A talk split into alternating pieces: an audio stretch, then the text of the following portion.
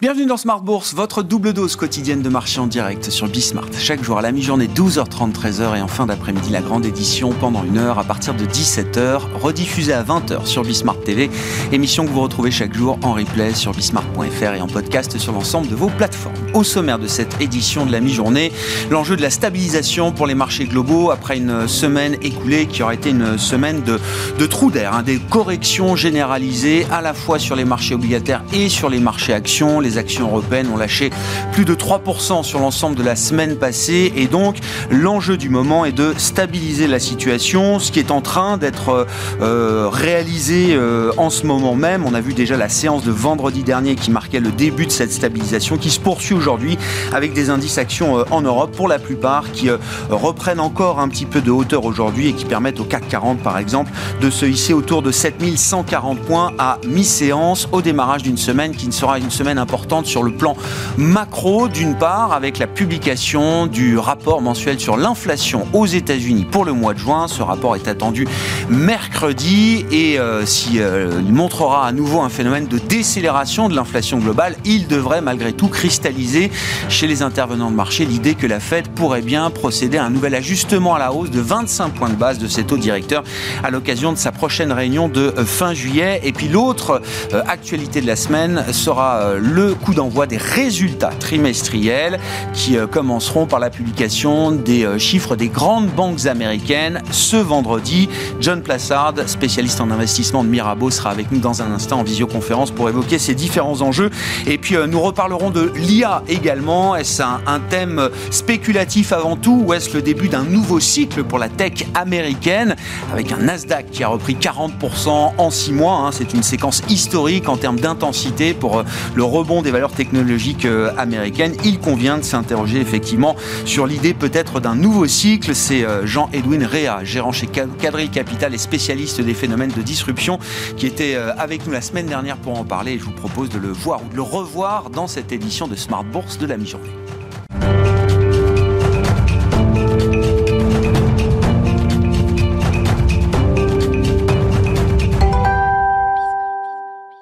Intéressant de revenir quand même sur euh, le phénomène de marché qui a marqué la semaine dernière. John Plassard est avec nous, spécialiste en investissement de Mirabeau. Bonjour et bienvenue John.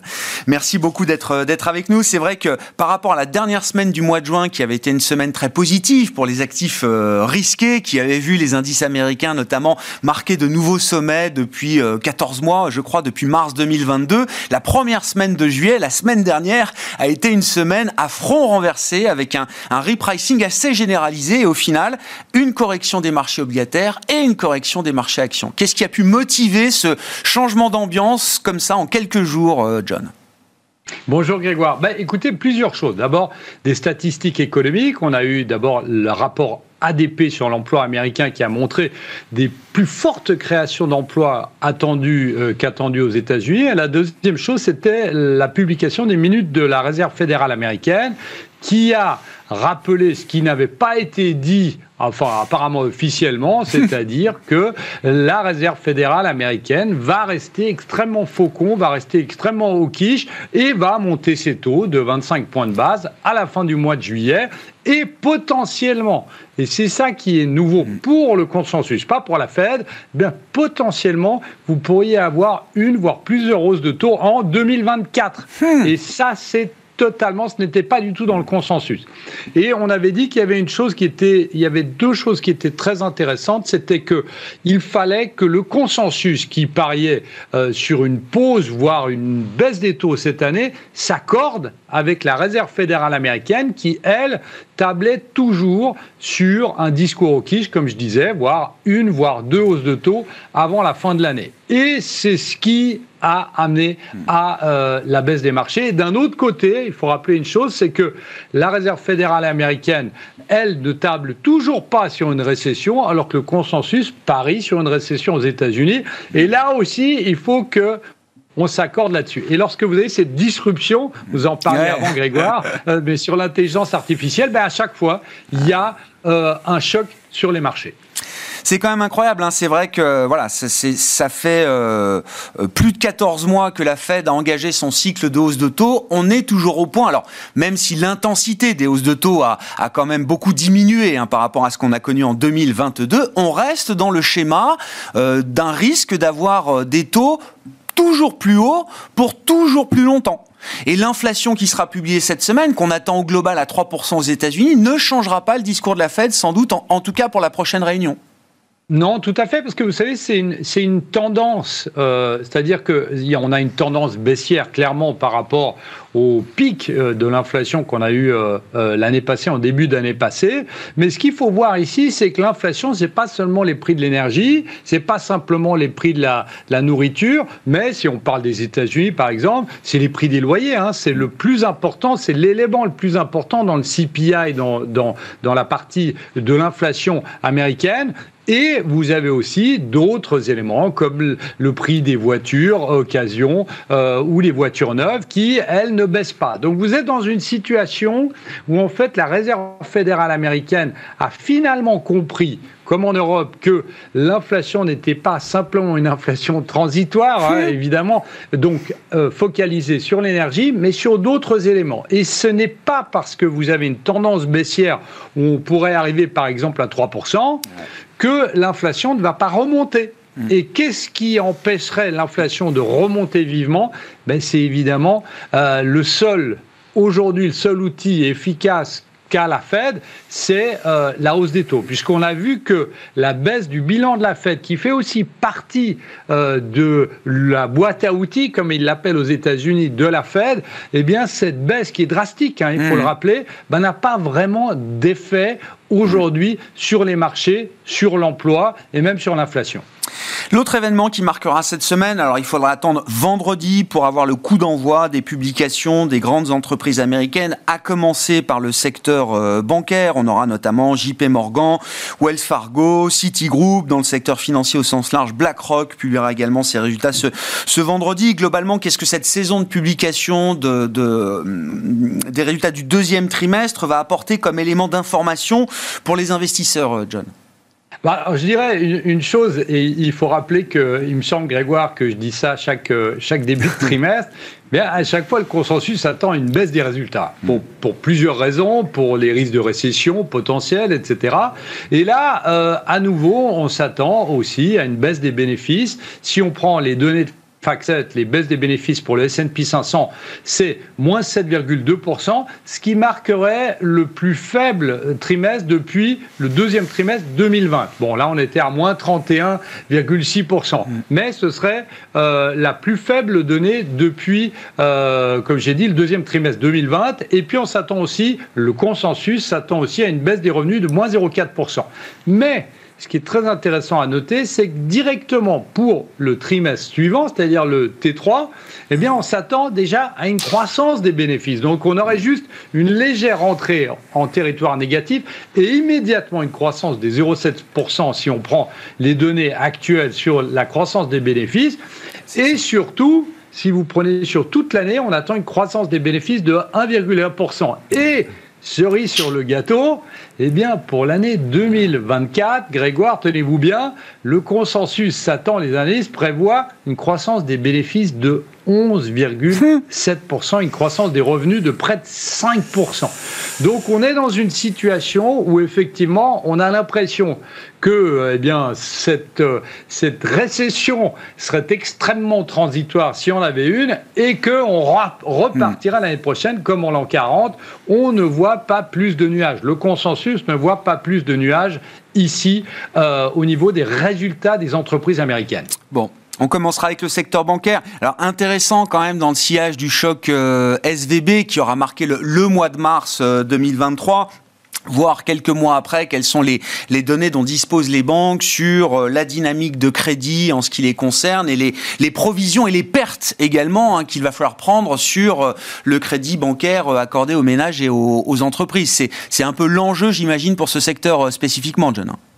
Oui, tout à fait. Et, vous l'avez dit, plus personne ne parle du problème des banques régionales aux États-Unis. Il faut rappeler quand même que les taux montent et il faut rappeler que la chute de SVB, par exemple, a été induite par cette montée rapide des tôt aux États-Unis, besoin de liquidité de, de start-up et les banques qui ne pouvaient pas les, les, leur donner ces, ces, liquidités. Donc on est dans une situation où il va y avoir des défauts, ça c'est certain, que ce soit sur les, euh, sur les clients des banques régionales ou que ce soit sur les clients des grandes banques. Donc ça c'est la première des choses. Évidemment, il va falloir regarder ça ce, euh, ce vendredi, mais il y a d'autres questions aussi qu'il va falloir regarder, c'est l'impact de l'inflation. Alors l'inflation n'est plus à 7, plus à 5, potentiellement à 4 quel est cet impact sur les entreprises? Et ce qui est très intéressant, c'est que je viens juste avant qu'on commence, je viens de voir un headline du Financial Times qui dit que eh bien, euh, les parcs d'attractions aux États-Unis et, Disney, pour ne pas les, nommer, n'ont jamais été aussi vides. Alors, ah. évidemment, il, il faut prendre ça avec des guillemets. Hein. Vous savez que Walt Disney, la vache à lait, c'est euh, les parcs ah. d'attractions et ils ont continué à augmenter Très prix. intéressant. Et il, euh, apparemment, euh, on serait arrivé à ce fameux point où on ne peut plus monter les prix pour garder les marges parce que les foyers américains, eh bien, maintenant, regardent à deux fois avant d'aller dans le parc à thème. Hein. Bon. donc, Ouais, phénomène d'épuisement peut-être du pricing power pour certaines industries. Et, là, en l'occurrence, dans le divertissement, le tourisme, le loisir, ça va être quelque chose de très regardé, j'imagine. Oui, tout à fait. Et, ce qui est intéressant, c'est par rapport à ce que vous disiez avant, Grégoire, c'est que justement, cette inflation dont on, voit la tendance baissière, eh bien, elle a toujours un impact pour les entreprises qui, elles, ont continué à monter leurs prix. Donc, il ne faut pas oublier, hein, c'est pas parce que l'inflation est à 3, comme je disais, potentiellement, et plus à 5, que c'est un, euh, un, un élément qu'il faut oublier. Et puis, il y a aussi une donnée qu'on regardera qui est très importante, c'est le nombre de fois que les entreprises vont vous parler d'intelligence artificielle. Hmm. faut quand même voir ici que lors de la publication des résultats du premier trimestre, vous aviez 140, plus de 140 entreprises du S&P 500 qui avaient fait référence à l'intelligence artificielle. Et pas simplement des entreprises de la tech, puisque vous aviez même Coca-Cola qui avait parlé de l'intelligence artificielle. Vous voyez, ça touche tout le monde. Alors, est-ce que c'est un phénomène d'épuisement en termes de, de, relais de croissance, de thématiques de croissance, mm. ça aussi, ça va être très très intéressant à regarder. On en parle dans un instant hein, de l'intelligence artificielle, bulle ou nouveau cycle effectivement pour la tech américaine. Un point notable également euh, pour euh, conclure avec vous ce tour d'horizon de l'actualité en ce début de semaine, euh, John, c'est le trou noir déflationniste qui est devenu la Chine. Même le Japon est plus inflationniste que la Chine aujourd'hui. L'inflation en Chine est totalement absente, inexistante, au point que sur un an, l'indice des prix à la consommation ne progresse pas. On est à zéro sur un an en termes d'inflation de prix à la consommation Chine. Oui, tout à fait. Alors, ce qu'il ce qu'il faut d'abord noter, c'est que l'inflation en Chine a toujours été officiellement très basse. C'est aussi le calcul du prix de l'inflation, c'est que l'énergie et avec tous les guillemets que ça comporte, pas très cher parce qu'ils achètent, la Chine achète de l'énergie peu chère en Russie et puis aussi en, Iran notamment. Mais ce qui euh, me semble aussi intéressant de regarder, ce sont les, les prix à la production en Chine, qui euh, eux sont à moins 5,4%. C'est le neuvième mois consécutif de baisse. Et on est dans la chute la plus rapide depuis décembre 2015. Hmm. Donc on est dans une situation où on est dans un affaiblissement de la demande et une modération des prix, notamment des prix de l'énergie et des prix des matières premières. Donc Qu'est-ce que ça veut dire? Ça veut dire qu'on a un impact de nous, de notre décénération en Europe et euh, d'une moindre mesure aux États-Unis, qui impacte la Chine. Et hmm. qu'est-ce que ça veut dire pour nous, d'un autre côté C'est que si on a une déflation des prix, eh bien, on va importer d'une certaine manière cette déflation. Donc, ça va être l'importation ne va pas être inflationniste, mais déflationniste. Et d'une certaine manière, ça pourra nous aider. Mais est-ce que c'est un, un, cercle vertueux? J'en suis pas sûr. Mm. Et c'est ça, c'est un nivellement par le bas d'une certaine manière. Merci beaucoup, euh, John, pour cet euh, éclairage de début de semaine sur les enjeux macro et micro des prochains jours. Je le rappelle, hein, cette semaine marquera vendredi euh, notamment le coup d'envoi de la saison de publication des résultats des entreprises américaines. John Plassard, qui est avec nous en visioconférence, spécialiste en investissement de la banque Mirabeau.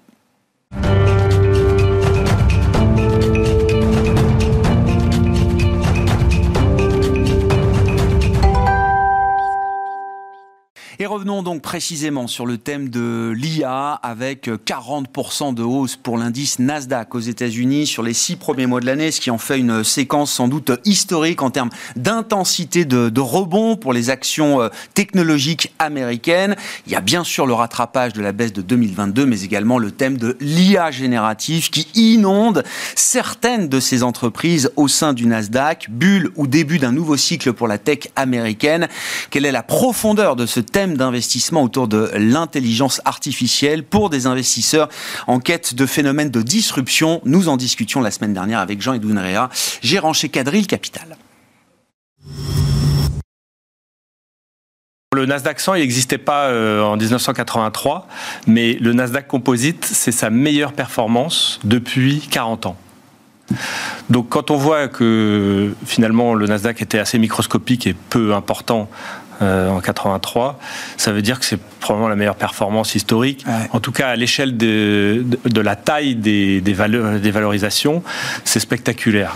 On, va voir le, le, le, graphe que vous nous apportez euh, effectivement sur euh, ce, cette décomposition de la, de la hausse du Nasdaq. Alors non, on voit pas le graphique, mais c'est bon.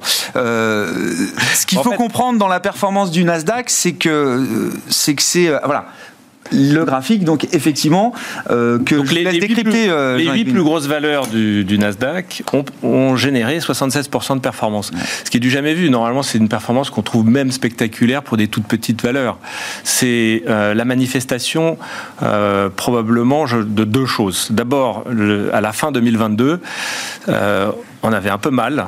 Euh, et le seul truc qui Là, semblait... c'était moins 30, hein, euh, c'était ça, ouais. Euh, voilà, sur le Nasdaq, oui. Ouais. Et pour d'autres fonds, c'était pire que ça. Pire que ça. Mais c'était une période où on recherchait un peu le refuge et euh, le paradoxe des valeurs euh, GAFAM est étendu, c'est qu'elles sont euh, des, des, biens de consommation, elles sont des valeurs de tous les jours et elles sont pas sensibles à la hausse de taux, mm. elles sont très très riches en cash.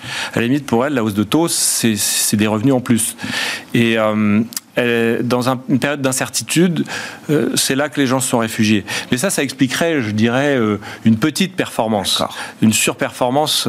Mais la deuxième chose, refuge de ces valeurs ne peut pas expliquer non. à elle seule l'ensemble non, la performance. Pas du tout. En fait, le, la deuxième raison et la vraie, c'est que c'est eux qui capturent la valeur de l'IA dans sa première phase. Hmm. L'IA, en fait, nécessite quoi? Des, Ce qu'on appelle des large language models, qui sont en fait des, des, des, des centres de données colossaux dans lesquels on va stocker des, des, des terabits et des terabits, enfin des hexa et des pétas, enfin bref, c'est ouais, ouais. une grosse quantité de données. Il faut les traiter et ça coûte très très cher. Une seule puce Nvidia, elle coûte aujourd'hui un H100 coûte 40 000 dollars et il faut en mettre 20 000 à 30 000. Et ensuite derrière, il faut acheter de, l'interconnexion, il faut de l'électricité, il faut des bases de données, du software, etc. Et ça, c'est complexe. Mais la première phase de l'IA, c'était ça. Et je pense qu'on arrive peut-être Enfin, on a déjà commencé le deuxième rang, mais je pense qu'on va se concentrer sur le deuxième rang à partir de maintenant. Si on reste sur le premier rang, moi ça m'intéresse parce que la question c'est euh, bulle ou nouveau cycle. Euh, que le marché ait eu raison de commencer par ce groupe de valeurs, donc ça, ça paraît tout à fait légitime, vous dites, et le marché a eu raison de le faire, euh, Jean-Edwin combien d'années de, de, de, je sais pas, de chiffre d'affaires on a capitalisé là avec cette progression de ce, ce groupe de, de valeurs? Jusqu'où le marché est allé dans l'anticipation de ce que ça allait apporter en termes de valeur à ces entreprises? Écoutez, c'est difficile à dire parce que les, les, estimations sont très très vastes. Mm. Il y a des gens qui sont encore très sceptiques et d'autres qui qui donne des trillions de valeurs à l'impact de l'IA sur euh, l'économie. Euh, un seul exemple, aujourd'hui même, hein, c'était, je crois, Morgan Stanley a, a, publié un papier sur Microsoft. Ils, ils rajoutent 90 milliards de chiffre d'affaires pour fiscal 25, une année qui se termine en juin. Oui, c'est demain. Hein, deux ans. Oui, c'est ça. Oui. Ils augmentent à peu près de, de, de 25% le, la taille du chiffre d'affaires de, euh, de Microsoft ouais. uniquement sur l'IA. Ouais. En fait, c'est un peu normal parce que euh, là où l'IA se manifeste le mieux et le plus rapidement, c'est dans le code. Et tout est code tout est informatique aujourd'hui. Hmm. Donc si on peut gagner en productivité de, programming 50% euh, ou 100% ou plus, en fait, ce n'est que le début. À la limite, euh, GPT 4, c'est transient. De, dans six mois, on aura GPT 5 et ainsi de suite. Et je vous passe les, gens qui s'inquiètent de euh, la puissance excessive, parce que ce sont des outils de, qui ne sont pas uniquement de calcul, ce sont des outils de créativité. Donc ils, inventent des solutions à des problèmes. Euh, il y a des. C'est un débat. Hein. Moi, j'écoute. Alors, j'essaye de comprendre et d'écouter euh, ce qu'il dit. Euh, Luc Julia, il dit c'est pas de la, c'est pas de l'IA créative. Hein. Euh, Ils sont pas tous sur sur l'idée. Ça dépend. Euh, si vous regardez dans, oui, dans, enfin, je sais pas, dans les médias par exemple, on arrive à faire des choses euh, très imaginatives. Mais juste dans le monde du code, euh, il y a, je crois, sept algorithmes fondamentaux. L'un d'eux, c'est le la classification. L'autre, c'est le, le, hashing, c'est le calcul. Il y a euh, bon, il y a des labos qui racontent qu'ils ont déjà en six mois, euh, pour la première fois peut-être depuis une vingtaine d'années, augmenté de 30% euh, par la seule créativité du, du, du GPT. C'est pas eux qui l'ont fait, donc c'est puissant. On, va voir. En tout cas, le deuxième rang de, de, là où c'est très investissable d'ailleurs, parce que j'ai envie de dire. Euh, plus on descend en termes de euh, rang, plus c'est difficile d'investir, hein, c'est ça. Mais premier rang, les méga caps, les GAFAM. Deuxième rang, alors, euh, bah, qu'est-ce que les vendeurs de, de rails et de traverses à cette révolution industrielle, qui sont. alors évidemment, il y a les semi-conducteurs. On a tous entendu parler d'NVIDIA et puis ils ont quelques cousins, comme AMD ou Intel ou TSMC, qui sont pas les moindres. On peut aussi descendre dans les bases de données, dans le le, Disruption Fund, on est très investi dans MongoDB, qui est un spécialiste du texte.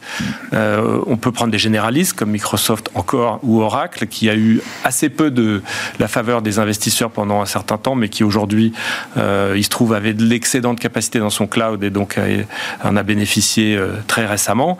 On peut regarder aussi Snowflake, qui fait des clouds dans le cloud, des espèces de sous-clouds sur mesure pour des données ultra hétérogènes, et qui permet aussi probablement dans un avenir très très proche d'améliorer les modèles. Mais voilà, ça c'est voilà, semi-conducteur, base de données, et puis euh, euh, je pense euh, il y a un secteur qu'on appelle DevOps qui veut dire euh, Development Operations. Bon, ce sont mhm. des, sociétés. La plus connue, c'est GitHub. Elle a été rachetée par Microsoft. Il y a GitLab, celle-ci on a en portefeuille. Il y a euh, euh, Atlassian, c'est un peu connu aussi. Ce sont des, partages, des gens qui travaillent ensemble pour, pour, coder ensemble et on fait des, ajouts et, on fait du, puzzle et on améliore en équipe. Alors il y a ceux qui disent que ça, ça va justement subir la gain de productivité des des outils de, GPT, et d'autres qui pensent qu'au contraire, on va, euh, on va en avoir beaucoup plus besoin, hmm. on va avoir besoin de partager encore plus. Moi, je suis de toute façon dans le camp que il faut des données, et pour les données, il faut des bases de données et des semi-conducteurs. Donc on est à, fond sur cette thématique. Et après, il y a le troisième rang. Ouais, c'est ça. Au-delà du premier rang et du deuxième rang, qui sont euh, les, les cercles un peu évidents, effectivement, enfin, en tout cas pour des investisseurs spécialisés comme vous, de, de l'impact positif que va avoir euh, le GPT, l'IA générative. Qu'est-ce qui vient ensuite? C'est quoi les cercles suivants euh, sur lesquels, bah, euh, peut-être que les convictions sont un peu plus balancées J'en sais rien aussi. Oui, c'est ce qui vient après, c'est un petit, c'est beaucoup plus fondamental. C'est ce qu'on appelle la deep tech. C'est de, de, la tech fondamentale. Pourquoi? Parce que comme je disais, le code euh, gagne en productivité et toute la recherche fondamentale, c'est du code aujourd'hui. C'est de la simulation et de la modélisation. Hmm. Et donc, euh, elle va être améliorée, et ça, ce sont les, sciences de la vie, c'est la science des matériaux, euh, la recherche sur le climat, les essais cliniques, des choses complexes Très qui nécessitent des immenses modèles. Et Et c'est pas vraiment investissable de manière pointue en bourse. En revanche, il y a un de ces segments euh, qui, s'appelle l'informatique quantique, euh, qui est, je pense, à, un an, deux ans de sa bascule similaire à celle de l'IA, de GPT. Pourquoi? Parce que ces avancées se font énormément avec de la simulation en code mmh. et que euh, en plus c'est extrêmement synergistique avec l'IA parce que toute l'informatique depuis 60 ans elle est linéaire et déterministe. Elle fait du calcul, euh, je sais pas, de la physique newtonienne. Et là, on rentre dans, la physique des particules élémentaires, et sans rentrer dans le détail de comment ça fonctionne, on rentre dans une informatique qui est, euh, on va dire, parallèle, mais beaucoup plus que les GPU de NVIDIA qui sont juste une illusion euh, du parallélisme avec beaucoup, beaucoup de, microprocesseurs. Là, on rentre dans le parallélisme fondamental, qui est en fait le calcul probabiliste des résultats. Donc, on va pouvoir traiter beaucoup, beaucoup, beaucoup, beaucoup plus de données, des données colossales, telles que j'aime bien utiliser l'exemple du climat, et en même temps, on va réduire le champ des possibles, on va atterrir sur une probabilité 90% de pas 3 degrés sur Terre, et ensuite on passe le relais à l'informatique classique qui va affiner les calculs avec précision. Et en fait, les deux viennent euh, complémenter euh, une sorte de super IA, et c'est vrai que ça peut faire peur, mais il y a vraiment des bénéfices associés à la vie sur Terre, que ce soit dans les, matériaux, la santé, euh, la longévité de la vie, etc. On peut faire beaucoup, beaucoup de choses avec cette révolution. Et donc, je suis investi dans des petites sociétés telles que IonQ, euh, qui, D'accord. Donc ça, c'est des... Parce que j'allais dire, vous me parlez de, du super, super, informatique de demain, informatique quantique, on va retrouver forcément bah, euh, du Microsoft, Et oui, euh, du Microsoft, Alphabet, Hitachi, Honeywell. Il y a des groupes industriels moins connus qui font ça aussi. IBM est dedans depuis le début. Ah Mais il y a aussi des... Ça, c'est grâce à la bulle de 2021. Il y Donc il y aura quand même des disrupteurs. Enfin, il y aura parce que ces groupes-là, euh, enfin, si c'est le retour d'IBM, tant mieux. Moi, je serais ravi que IBM revienne avec euh, avec un. Bah, Alphabet dans déjà un, dans un euh, Alphabet. Des grands progrès, ouais. Pour, pour l'investisseur boursier, ça va pas nous changer grand-chose, quoi. C'est toujours les mêmes, quoi, en fait. Mais non, il y a quand même des, des, des nouveaux acteurs qui vont arriver dans ces marchés-là. Ah, c'est pour ça que quand on dit que ces GAFAM ont trop monté, il faut tenir compte du fait qu'elles ont toujours la main bah sur l'innovation. Mais il n'y a pas que eux. Et puis, c'est pas grave. En, bourse, vous pouvez investir dans des sociétés plus petites qui, même si elles finissent par se faire racheter, les gens qui ont investi dans OpenAI, créateur de GPT-4, euh, ils sont rentrés. Euh, enfin, il y a deux. En 2019, ça valait un milliard et en 2022, ça valait 29.